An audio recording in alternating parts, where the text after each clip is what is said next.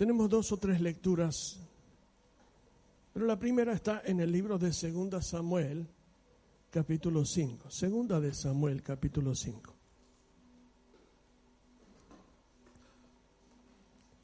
Esta misma escritura, esta misma situación, es paralela a Primera Crónicas, capítulo 13. La vamos a consultar en algún momento de la exposición. Y comenzamos con 2 Samuel capítulo 5. Cuando leo esta parte de la historia, me da la impresión que es tan profética en función a lo que Dios quiere que alcancemos, pero al ser histórica deja una enseñanza importantísima. Para entender lo que vamos a leer necesitamos poner un poco de base. David había nacido en pleno ministerio del rey Saúl. Cuando Saúl es desechado y el Señor envía a Samuel a ungir a David, al, al futuro rey, David tendría unos 15 años aproximadamente. Así que lo unge, sin entrar en los detalles de cómo, qué importante es echar el cuerno de aceite al que Dios eligió y no al que el hombre elige. A veces los hombres eligen por lo de afuera, pero Dios elige por lo de adentro. Y cuando es ungido, siendo muchachito, él tuvo que pasar por distintas etapas. Primero sirvió a su padre en los campos de Belén. Después fue siervo de Saúl, tocando para él, recuerdan, y ayudándolo con el ejército. Pero al fin llegó la etapa de ser siervo de Dios. Y eso es un proceso. Así que David me hace acordar ese proceso a Josué. Cuando usted lee la escritura y se pregunta por qué Dios elige a Josué como sucesor de Moisés, no es una casualidad. La escritura dice que Josué, hijo de Nun, nunca se apartaba de alrededor del tabernáculo. Ahí estaba la presencia, ahí bajaba la, la gloria que los hombres podían contener. Porque la nube era un velo que impedía que esa gloria que estaba ahí adentro mate a los hombres. Y él siempre estaba allí. Cuando Dios tiene que buscar a alguien para suceder a un hombre como Moisés, busca a uno que estaba empapado, estaba saturado de un lugar donde Dios se manifestaba. Él nunca se apartaba de ese lugar. Y cuando Dios tuvo que llamar, llamó a uno que tenía no perfección, sino hambre, tenía olor al tabernáculo de reunión. Ahí bajaba el Señor. Y ahí encontraba un muchacho que no ponía condiciones para hacer ciertas y determinadas cosas, sino que se adaptaba a lo que Dios pedía. No ponía condiciones para hacer ciertas cosas, se adaptaba a lo que Dios pedía. Él fue primero siervo de Moisés. Luego dice la escritura, y murió Josué, siervo del Dios Altísimo. Wow. Esto es lo que te espera. Si andamos como debemos andar. Así que él sirve al Padre, sirve a Saúl, sirve a Dios. Y él después de estar huyendo casi 15 años por aquí y por allá porque Saúl lo quería matar, la situación de Israel era caótica, era un caos, era un lío. Todos desparramados, todos separados, todos divididos, enojados, las tribus. Por sus diferencias, cada uno hacía lo que se le daba la gana.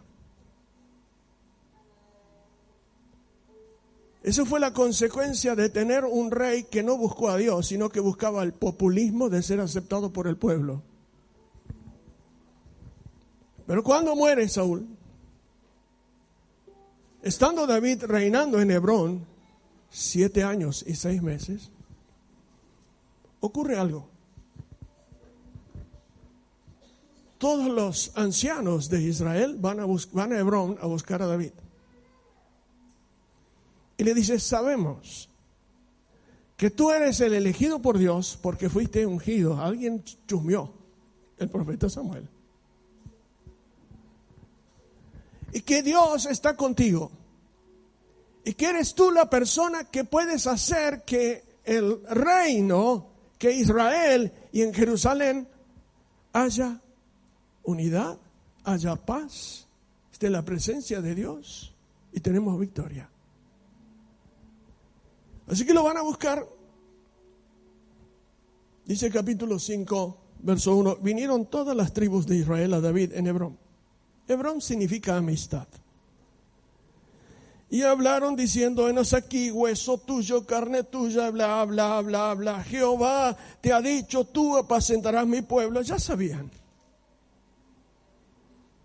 Vinieron pues los ancianos de Israel a Hebrón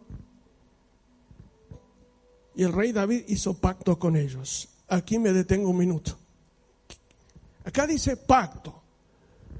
Pero cuando yo leo el original, dice puso condiciones.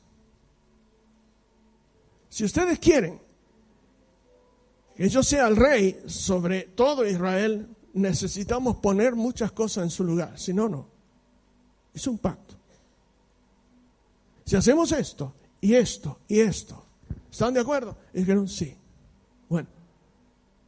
¿Por qué? Porque la tierra de Israel es, representa es como el cuerpo de Cristo en la iglesia. Y escuche, Dios quería poner orden. Cuando falta el orden, la autoridad no funciona. Cuando falta el orden, la autoridad no funciona. Y David, conocedor de todo lo que pasaba, porque desde Hebrón él sabía lo que pasaba en todo Israel, él en Hebrón reinaba sobre Judá, para hacer un poco de historia. Pero ahora lo llamaban para reinar sobre todas las tribus de Israel, todo, todo el reino, todo bajo sus pies, lo cual es profético. Es como el reino mesiánico al futuro donde todo va a estar bajo los pies del Señor. Pero Él pone condiciones. Él dice así, bueno, la primera condición que yo pongo, ahí había tres cosas que tenían que ser cambiadas, tenían que ser modificadas. Casi como en la estructura moderna en nuestros días, si usted quiere que la autoridad funcione, necesitamos ponerle orden a todos los aspectos, lo personal, en lo familiar, en lo eclesiológico. Si no hay orden, la autoridad no funciona. Y cada uno hace lo que quiere y propone lo que quiere. Y si no es lo que quiere, entonces hago esto y te... Eso es desorden. Y David dijo, así no se puede reinar. Ya vivieron mucho tiempo así. Así que la primera cosa que él les pide, había tres cosas. La primera es la fortaleza de Sión. La fortaleza de Sión era un lugar alto, un lugar estratégico para la guerra, para saber si viene el enemigo, si se va el enemigo, si ganamos, si perdimos, para vigilar. Es un lugar alto.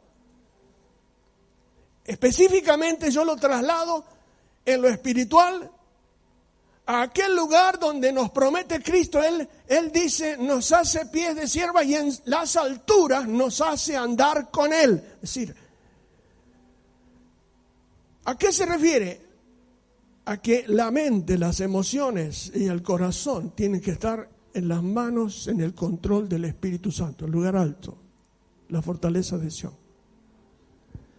Para ese entonces, el lugar alto, como dice la Escritura en los versos 6, 7 y 8, estaba ocupado por Jebuseo, un usurpador, Un usurpador que estaba viviendo en un lugar donde no, no merecía ni le corresponde. Así es. La carne usurpa, quiere ocupar un lugar. La mentalidad que no es del reino ocupa un lugar que no le pertenece. Y Dios quiere conquistar tu mente, tus emociones y tu corazón. Y esa fortaleza representa un lugar a la que se refiere Corintios 10, 4 y 5. Las armas de nuestra milicia no son carnales, sino poderosas en Dios para tirar abajo fortalezas, para sacar de allí el usurpador de las fortalezas, para derribar de la mente todo argumento que se levanta en contra del conocimiento de Cristo, sacar de allí al jebuseo. Jebuseo dijo, David, dice la escritura, acá no puede entrar. Nunca jamás lo habían sacado. Eran usurpadores consuetudinarios, por generaciones estaban allí. Y le dice, mira, acá David lo sacamos a patada, acá nadie puede subir. Es más, mandamos a los ciegos, a los cojos, a los rencos, a los mancos, y lo sacan a patada. Porque acá David no va a llegar, no se, es que no se podía subir. Hasta que David descubre un canal de agua, donde ellos no lo tenían en cuenta. Y por ese canal, por un lugar donde ellos no lo tenían en cuenta, los valientes suben y sacan al enemigo de allí. Y dice la escritura, verso 9, y David moró en la fortaleza y le puso por nombre ciudad de David y edificó alrededor desde 1800. Y David iba adelantando y engrandeciéndose y Jehová, Dios de los ejércitos, estaba con él. Es decir, la primera cosa, si usted quiere que Dios haga su parte, Saque de su mente al jebuseo, saque de su mente al usurpador, saque todo aquello que le hace creer a usted que usted tiene derecho a hacer cosas que no son bíblicas y a imponer cosas que son pura emoción, porque no me gusta. Saque de su mente aquello que impide que la presencia de Dios se pueda manifestar y revelar. Son actitudes que tenemos enquistada. El jebuseo dice acá, orar la presencia de Dios, el Espíritu Santo, revelación, ¡juá, juá! Acá es carne. Y acá siempre fue carne, y acá siempre hicimos lo que quisimos. Acá mandamos nosotros, dijo el Jebuseo. ¿Le, le, le suena eso? ¿Le suena? Pero cuando David, el Espíritu Santo, el rey, tomó ese lugar, no solamente lo sacó, sino que puso su casa en un lugar alto. La primera cosa que es necesaria para que la autoridad funcione es que en este lugar, lo que representa el corazón, sean desalojados todos los usurpadores que se aprovechan de nuestra vida, nos llenan de basura y nos hacen creer que tenemos derecho y razón.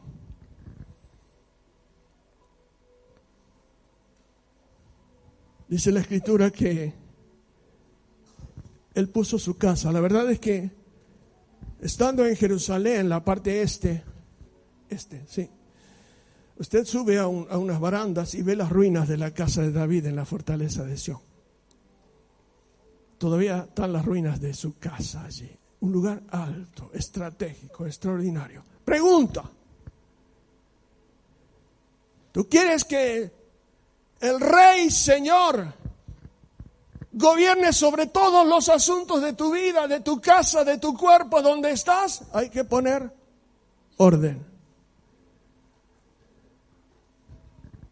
El desorden va a estar siempre. El problema es si no se pone orden. Y cuando pones orden, uh, a algunos no le gusta. Porque acostumbrado a vivir en el desorden, yo hago lo que quiero, subo, bajo, cuando tengo ganas, si no tengo ganas, eso es desorden. Pero cuando David puso su casa allí, el protocolo de Sión cambió y la llamó no más ciudad del Jebuseo, sino ciudad de David. Acá mora Dios. Acá está el Espíritu Santo. Acá está la palabra de Dios. Y comienza a haber un cambio, una metamorfosis. Por eso muchas personas que saben lo que tienen que hacer, no lo hacen porque tienen la voluntad enferma. Y otros porque no quieren. Pero Dios, así como este es un ejemplo claro de poder reinar con Dios en los aspectos espirituales, en las relaciones y en las responsabilidades que Dios nos ha puesto en esta tierra. No hay que hacer el trabajo a pesar de Dios, hay que hacerlo con Dios. Es de Dios. Y el modelo es de Dios. Así que la primera cosa que David hace, ustedes quieren que yo reine, sí, esto hay que modificarlo. Acá arriba y acá no puede haber cosas de Baal. No puede haber cosas de Belial. Cuando digo Belial, es el espíritu inmundo de este mundo que llama a lo malo bueno, a la basura, a la porquería, a la abominación que hoy llaman normal. Y es triste.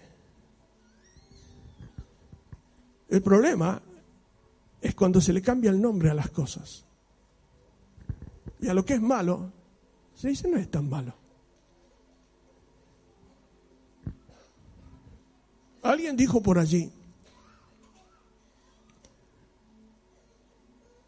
cuando los líderes y los pastores que deben cuidar a las ovejas comienzan a hablar bien del lobo, las ovejas deben cuidarse. No es tan malo, ahora es así. se usa así. Y lo que quiero decirles es que el Señor no ha cambiado, en Él no hay sombra de variación en Cristo, la sangre de Cristo no puede ser pisoteada. El modelo al cual le pide hazlo conforme al modelo, aquí era la sombra, este es Cristo. Cristo no puede ser pisoteado, ni su sacrificio pisoteado, ni andar con agachadas, hay que hacerlo conforme al modelo que es Cristo en nosotros, la esperanza de gloria. La segunda cosa que David pone como, como condición está en justamente en Primera Crónicas 13, que es el mismo pasaje, pero entró en otro aspecto. Lo mismo. La segunda cosa que él les dice está en el verso 3 del capítulo 13 de Primera Crónica. Dice, mire,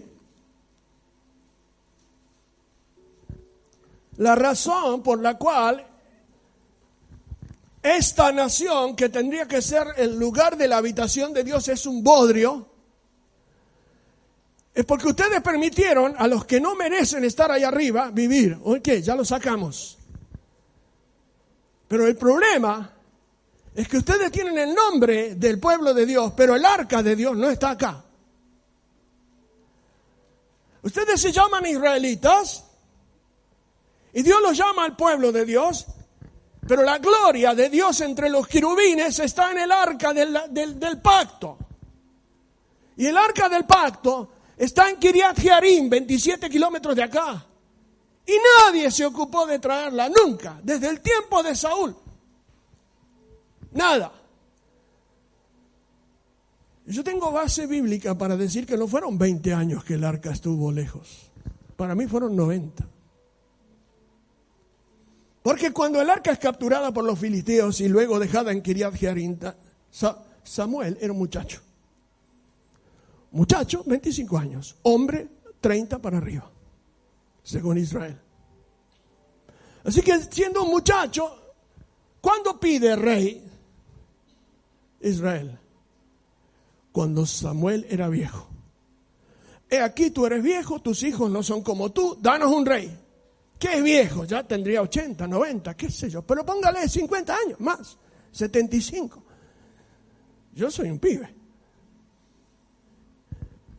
Pero póngale 50 años, más 40 años del reinado de Saúl, 90, ahí tiene. ¿Y cuándo traen el arca? Después de 90 años, no fueron 20. Y por ahí hay una escritura escondida que la tuvimos que enseñar en la facultad como exégesis, que dice, porque en ese tiempo el arca del pacto estaba entre el pueblo. La versión original dice el éfod. El arca nunca salió de Kiriat de modo que 90 años sin el arca, sin la presencia, sin el feeling, sin el timing, sin la frescura, sin la gloria, el pueblo se acostumbró a un bodrio. Cada cual hacía lo que se le daba la gana, casi como hoy en algunos lugares. Y donde le pones la marca, pues ah, me enojo entonces. Bueno, enojaste. Cuando volvés al modelo donde tiene que ser coherente y ético, ¡puf! Sin orden, la autoridad no funciona. Le guste a quien le guste, empezando por mí.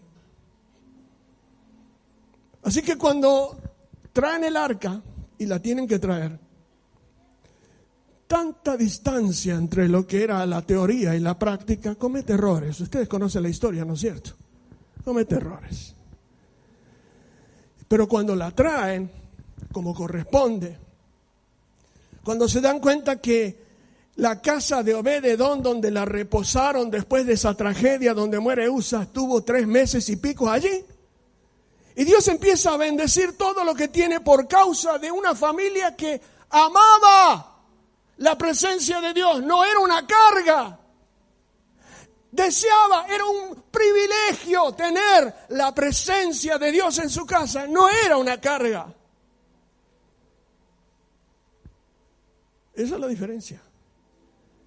Y cuando la traen, hacen todo lo que hacen y la ponen en una carpa, en una tienda en Sion. Y cuando la ponen en la tienda en Sion, de 3.200 personas elige unas 200 y pico, 24 turnos. ¿Por qué 24 turnos? Porque él tenía tres líderes. Tres líderes, él pudo identificar los rituales en Silo como la sombra de lo que era el sacrificio continuo, como el fuego continuo, el sacrificio continuo de alabanza y de adoración y de exaltación al Dios vivo. Aquello era la sombra. Él descubrió mil años antes la revelación de lo que eran los sacrificios espirituales. Así que de día y de noche, en una carpita blanca y azul, Allí estaba el arca cubierta. Y de día y de noche, a la mañana, a la tarde, al mediodía, había grupos orando, cantando, adorando, alabando, exaltando. Jamás el arca podía quedar sola sin ministración. Como en el muro de los lamentos. Usted va a las 3 de la mañana, hay uno solo, ese no se puede ir hasta que venga otro. Cuando viene otro, se va. En el arca nunca quedaba sin un grupo ministrando de día y de noche. Fuego continuo. Ese era el sacrificio continuo.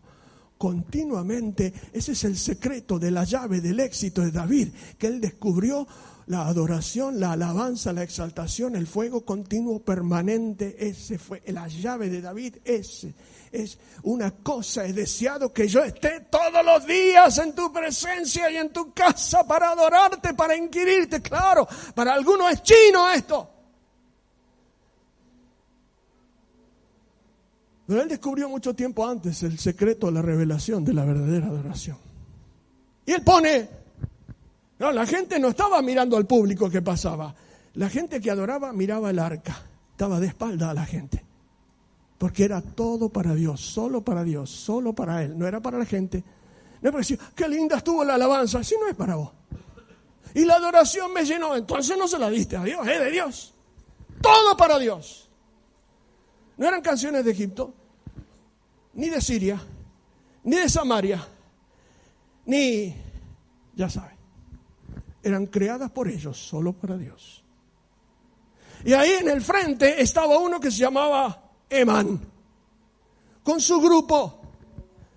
Eman significa muy fiel. Wow. Y a la izquierda estaba el otro que estaba con el grupo, se llamaba Asaf. Asaf significa el que une, el que se junta, el que une, el que busca unir. Y del otro lado estaba uno que lo llamaban Jedutún, que es Etan, que es lo mismo. Y delante del arca estaba alguien que se llama Constante. ¿Sabe qué? Constante. ¿Quieres que pase algo de arriba? Constante. Somos picaflores nosotros. Tic y me voy. Tic y me voy. Pero David dijo, necesitamos que la presencia de Dios esté donde debe estar y sea ministrada. Siempre había alguien para ministrar. constante, fidelidad, el que une. Pregunto, Pablo nos indica, más que nuestros berrinches, que ofrezcamos sacrificios espirituales al Señor, agradables, frutos de labios que confiesan su nombre.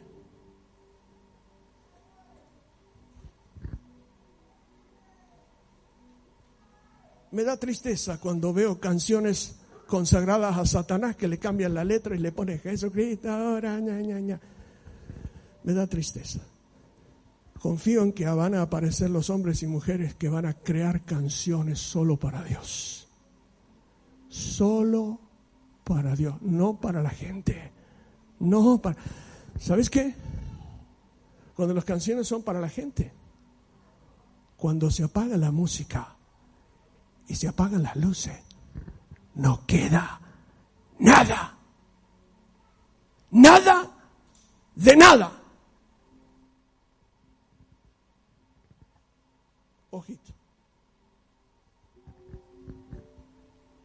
El arca marcaba un lugar de privilegio. El arca ministrada, la presencia de Dios hoy en Cristo Jesús por el Espíritu Santo. A Dios hay que ministrarlo. No es un programa para cantarle. Somos ministros, hay que ministrarlo a solas, en grupo, adorarlo, cantarlo, tenerlo en cuenta, exaltarlo, saber quién es, qué es en nosotros. La tercera cosa que él pide es la unidad de todas las tribus. Si todas las tribus no deponen esta actitud independiente, esta actitud de lo mío y si no es así, él dijo, si las tribus no se unen, si no perdonan todas sus diferencias, si no hay unidad para la guerra, si no hay obediencia y lealtad al trono, yo no vengo a reinar. Entonces él pidió que todas las tribus depongan esa actitud egoísta. Algunos ni venían a las fiestas. Algunos venían a la mitad de las fiestas y era obligatorio, pero como no había nada, cada uno hacía lo que quería, no había orden, ¿qué autoridad? No funciona. Pero cuando le pones orden a las cosas de Dios en tu vida, la autoridad funciona. Y vaya que funciona. Y cuando le pide que una a las tribus, les pide, ustedes las tribus tienen problemas. Judá y Benjamín estaban casi en el mismo sitio, pero los demás estaban en Samaria y otros estaban aislados. Las culturas, las costumbres y muchas cosas de la guerra, el reparto del botín y muchas cosas se echaban las culpas de las guerras perdidas, de los saqueos de los enemigos. Le digo, si no unimos las tribus, solo una iglesia unida puede resistir a Satanás. Cuando la Biblia habla de las, de las puertas del infierno, que no la podrán resistir, también habla del consejo de los malos que desvían el camino del verdadero creyente. Cuidado, hermanos. Agarrate del Señor, de su palabra, en fe, en obediencia. Cuidado con las luces de colores. Cuidado, cuidado. Cuida tu vida, más en este tiempo. Chequea. ¿Hay orden en tu vida, en tu mente, en cuanto a lo que ves, lo que oís y lo que hablas? La fortaleza de Sion. Porque esto tiene una expresión, esto es una fuente. De aquí sale, si entra vida, sale vida, si entra basura, sale basura. Es como un músico, si el músico escucha basura toda la semana, por más que venga el domingo a atacar, cuán bella es el Señor, toca basura. Nadie puede dar lo que no tiene. Pero cuando Dios toma el control, a pesar de los defectos y las dificultades como humanos que tenemos, y el trono de la gracia es una constante donde de uno pasa y pasa y pasa. Cuando la fortaleza de Sión está en manos del Señor, hay que chequear un montón de cosas que están acá, que son pensamientos que generan criterios de acción que luego hacen que las personas actúen así. Cuando el arca del pacto, la presencia del Espíritu Santo, traigamos el arca, es decir, vamos a permitir que el Espíritu Santo ocupe su lugar. Y tres, cuando el cuerpo hace como en el tiempo de Nehemías, siendo amenazado por el enemigo en los tiempos de la restauración. Y Nehemías se levanta y dice, cuando nuestros enemigos entendieron, se dieron cuenta que lo habíamos entendido, cada uno volvió al muro. El que se bajó del andamio se subió, el que dejó de trabajar empezó a trabajar, el que bajó los brazos los levantó. ¿Qué es lo que tenemos que entender? Que somos hijos del Dios Altísimo, que fuimos comprados a precio de sangre, que el Señor quiere restaurar su orden en nosotros. Y el orden es el único que aceita la autoridad. Y dice, para terminar, si me acompañan, en el Salmo 133.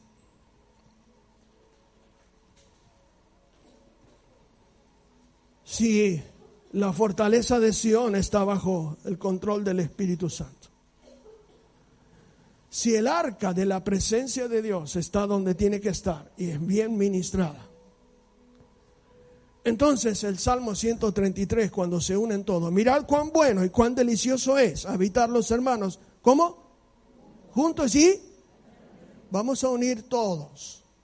Vamos a dejar nuestras dificultades, nuestras diferencias. Dios respeta tu personalidad, pero va a trabajar con tu carácter y el mío. Unánimes juntos y en armonía. Es como el bololio, habla de la unción, sobre la cabeza, la cual desciende sobre la barba de Aarón y baja hasta el borde de los vestidos. Es una obra completa. Y dice, es como el rocío de Hermón que desciende sobre los montes. Otra vez usa la palabra Sión. Los montes de Sión. Uh, cuando usted sepa lo que son los montes de Sión, no lo va a poder creer. Es una expresión, no es un monte es un lugar espiritual al que le llaman monte. Porque allí, cuando hay orden restaurado, cuando el arca de la presencia de Dios no es un enano de jardín que está en medio de todos los pitufos para adornar el jardín, para que la gente pase y diga, qué lindo, qué linda congregación, qué bien que cantan. Cuando la presencia de Dios no es alguien por ahí algo más. No, no. Cuando unimos y nos hacemos uno, Señor, que sean uno. Cuando nos dejaremos las diferencias y nuestros berrinches, nuestras ñañas y nuestras imposiciones. Nos unimos en el modelo original. Y cuando eso ocurre, dice la Escritura, allí, léalo, envía el Señor que bendición y vida eterna. Amén. Nos ponemos de pie, por favor.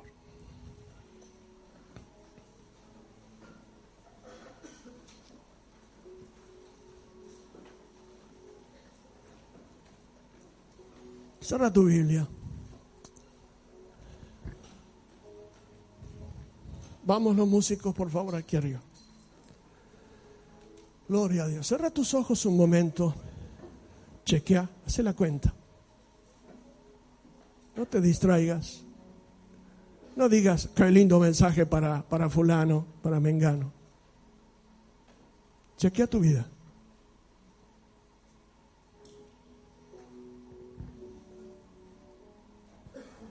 David nunca procuró el trono con una actitud de usurpación. Jamás. Jamás. Nunca. Nunca ocupó un lugar que Dios no le dio.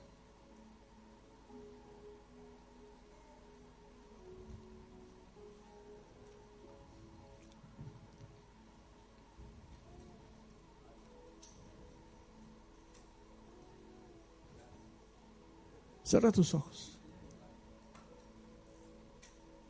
Señor, Señor Jesús, yo sé que tú eres grande. Yo sé que tú eres fuerte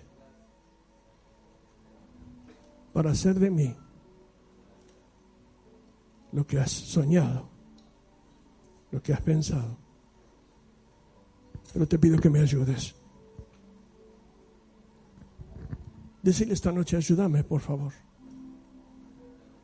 Tengo posiciones tomadas.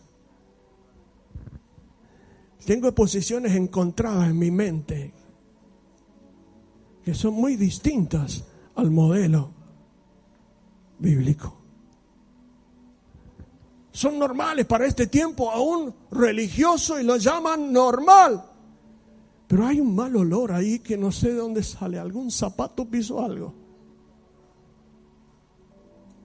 Señor, por más que digo y me digo, pero hay un olor feo en algunas cosas y no lo puedo negar.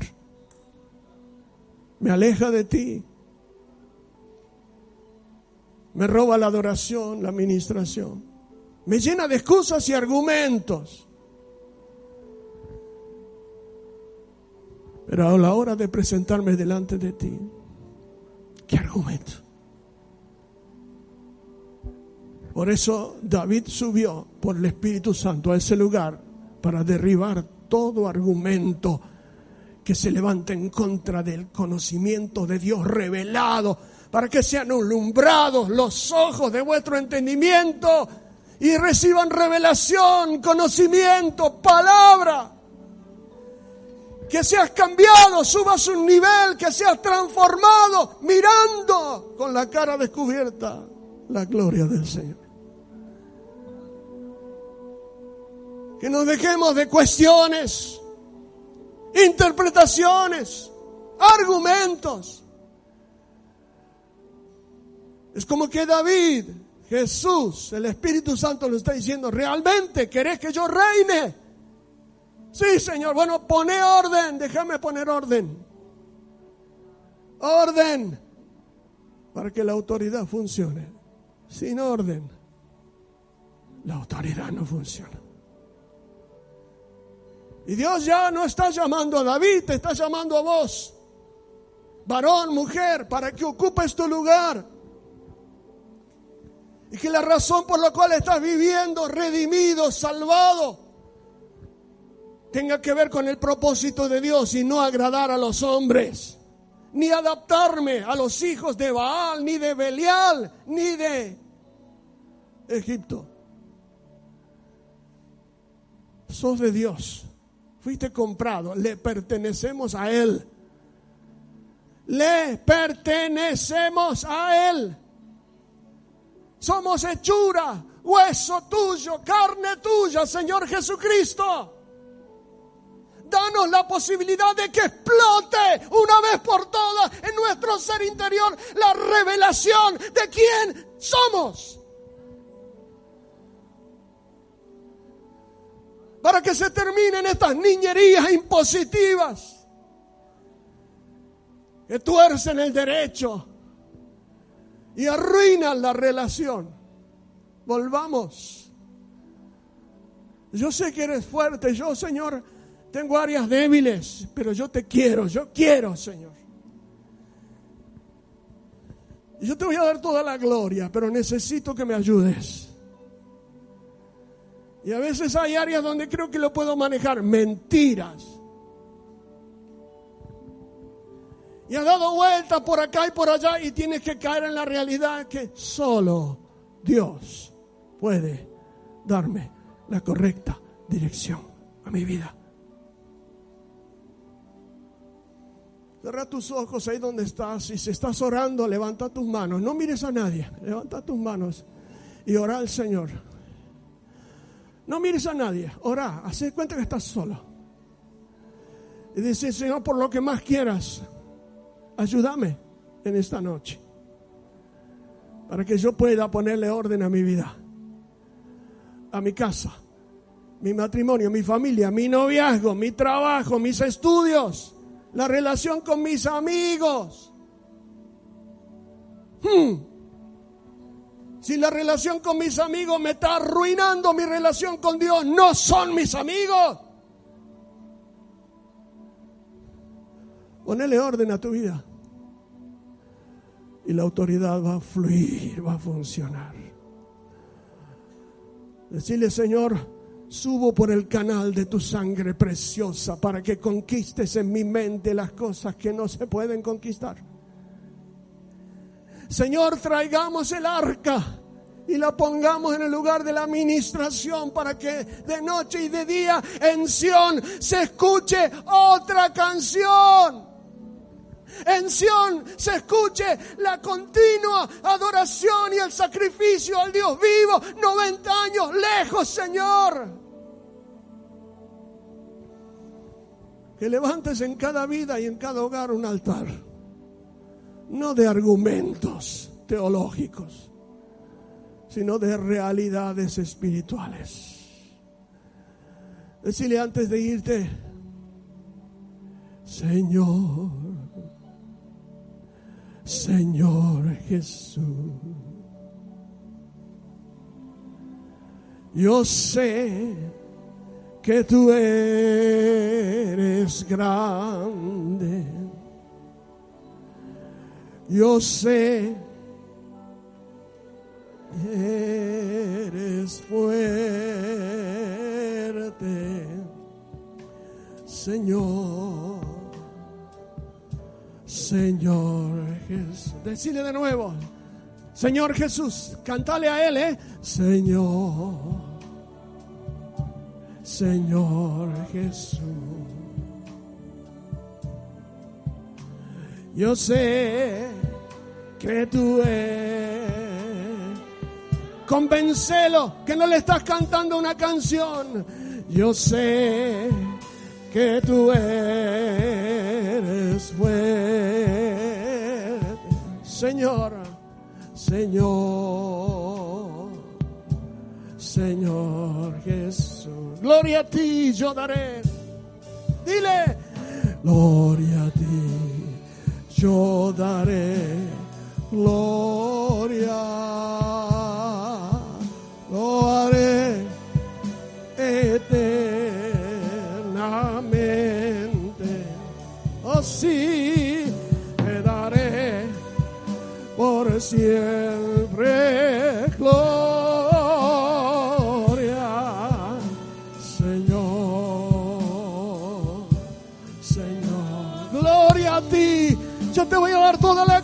Señor. Gloria a ti yo daré.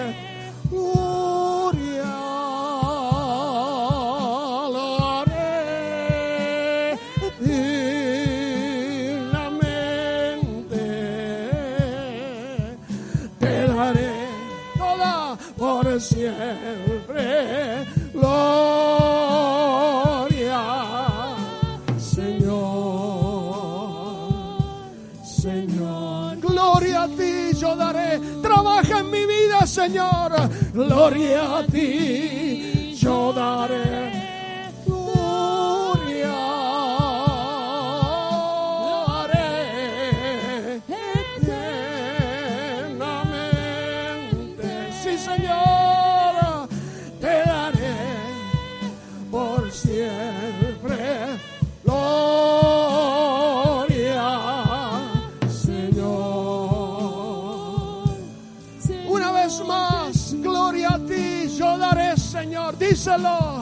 Gloria a ti, yo daré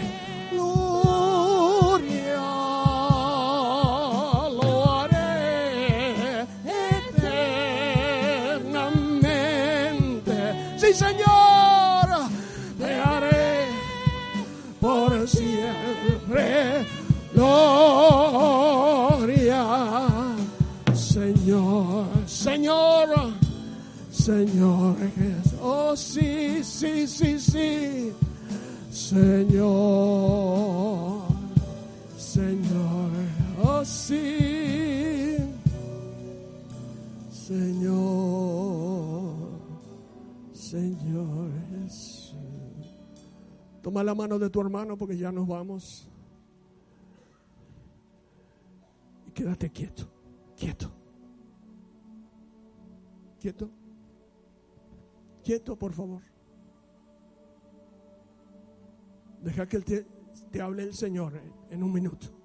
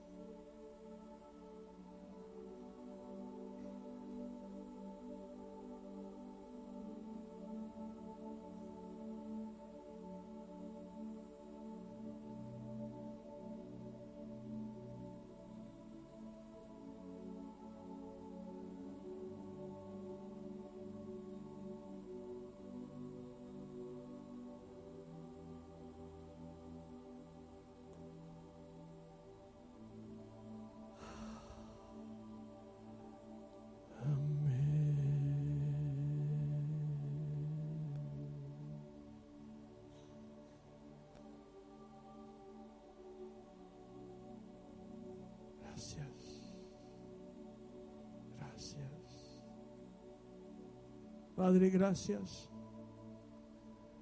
en Cristo Jesús. Porque todavía la trompeta está sonando.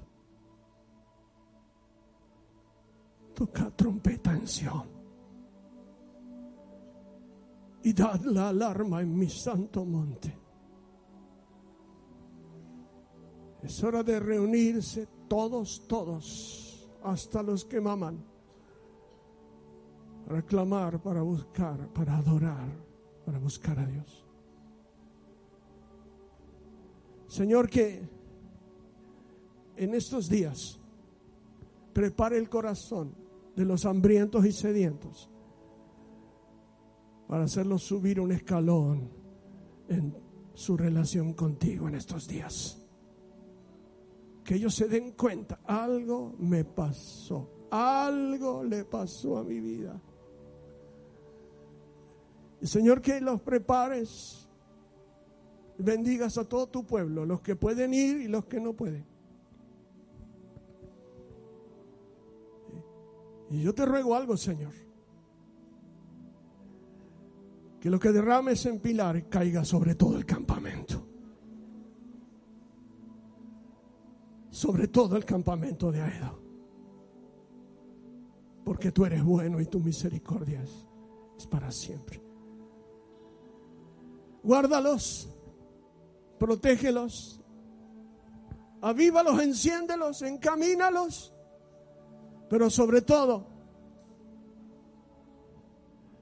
que despierte una realidad, la fortaleza de Sión, la presencia de Dios la unidad del cuerpo, la unidad del espíritu y la unidad de la fe. En el nombre de Cristo Jesús. Amén. Que el Señor los bendiga. Salúdense con la paz del Señor. Buenas noches. Muchas gracias.